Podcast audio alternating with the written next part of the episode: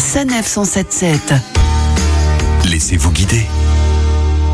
Au pays des trois frontières, à Mandrun, à une heure de Metz, le château de Malbrook accueille une exposition exceptionnelle, RG Une vie, une œuvre, Objectif, célébrer les 90 ans de Tintin, l'occasion de mettre en lumière le père du célèbre reporter Rémi Georges, Romuald Dari, et guide sur le site. Hergé, c'est ce pseudonyme qu'il se fabriquera dans les années 20 à partir de ses initiales. Dans la tour de la lanterne, la première salle de l'exposition évoque l'enfance de Rémi Georges, ici des photos de famille, ses premiers dessins, mais aussi d'autres documents. On a un bulletin scolaire qui montre que c'était un élève excellent, quasiment premier dans toutes les matières, sauf en dessin. Il n'avait pas un coup de crayon académique, Pourtant, euh, il dessinait déjà très bien, mais pas suffisamment, c'est certainement pour ses professeurs. Des objets prêtés par le musée Hergé de Louvain-la-Neuve en Belgique et des éditions Moulinsart, archives, mobilier, mais également planches et croquis.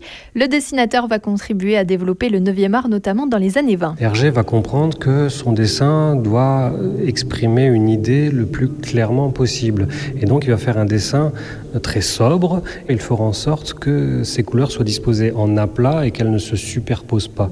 Les couleurs sont toujours séparées les unes des autres par une ligne et plus tard on appellera ça la ligne claire. La visite se poursuit dans le château et changement d'ambiance, se dresse devant nous la reproduction dans environ 3 mètres de la célèbre fusée à damier rouge et blanche de l'album Objectif Lune. En fond sonore, Space Oddity de David Bowie, un titre qu'écoutait l'artiste. En 1950, Hergé a créé les studios Hergé et il a su s'entourer de dessinateurs extrêmement talentueux. Et parmi eux, il y en a un qui s'appelle Bob Demore et qui va faire un travail de documentation incroyable sur le vol spatial. Et dès 1950, Hergé imagine à partir de ce travail d'envoyer Tintin sur la Lune.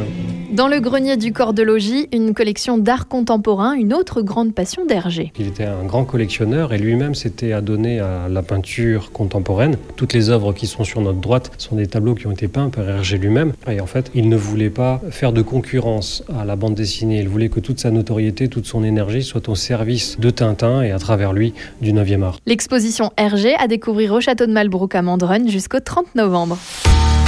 Retrouvez toutes les chroniques de Sanef 177 sur sanef177.fr.